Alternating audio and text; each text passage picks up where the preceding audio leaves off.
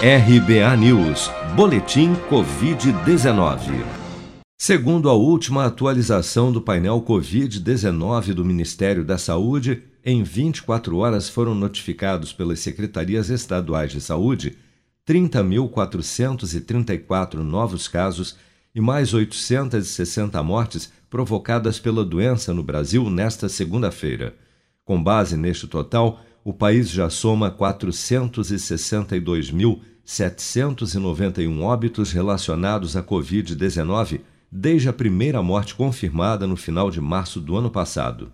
Um estudo de imunização em massa realizado pelo Instituto Butantan com o uso da vacina Coronavac na cidade de Serrana, no interior de São Paulo, e publicado nesta segunda-feira, mostra que após a vacinação de 75% da população adulta, as mortes por Covid-19 caíram 95% no município, enquanto casos sintomáticos tiveram uma redução de 80% e as hospitalizações caíram cerca de 86%.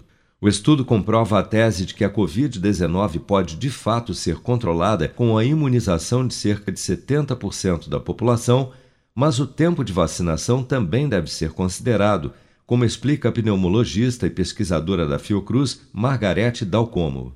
Até este momento, as vacinas existentes protegem contra as variantes que apareceram, provavelmente menos. Elas têm uma eficácia, uma efetividade, uma eficiência menor contra as variantes, mas é melhor do que nada. Então, é claro que quanto mais gente vacinada houver e mais rápido, porque isso é importante que as pessoas entendam, tem um timing. Né? Então, é preciso que se vacine muito e muito rápido.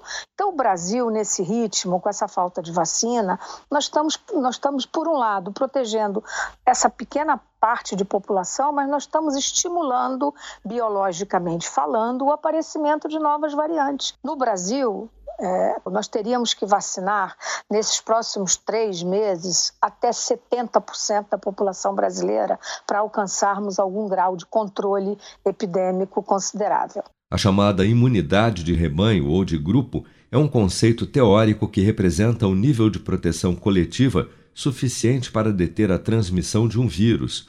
De acordo com a maioria dos modelos epidemiológicos, essa imunidade de grupo é alcançada quando a vacinação atinge entre 60% e 80% da população, a depender do grau de transmissibilidade do vírus.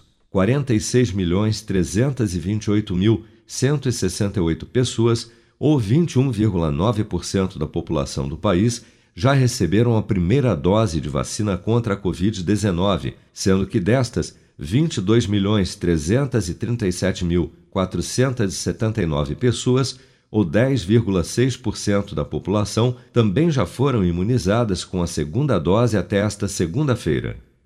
Você está preparado para imprevistos? Em momentos de incerteza como o que estamos passando, contar com uma reserva financeira faz toda a diferença. Se puder, comece aos pouquinhos a fazer uma poupança. Você ganha tranquilidade, segurança e cuida do seu futuro. Procure a agência do Sicredi mais próxima de você e saiba mais. Sicredi, gente que coopera cresce.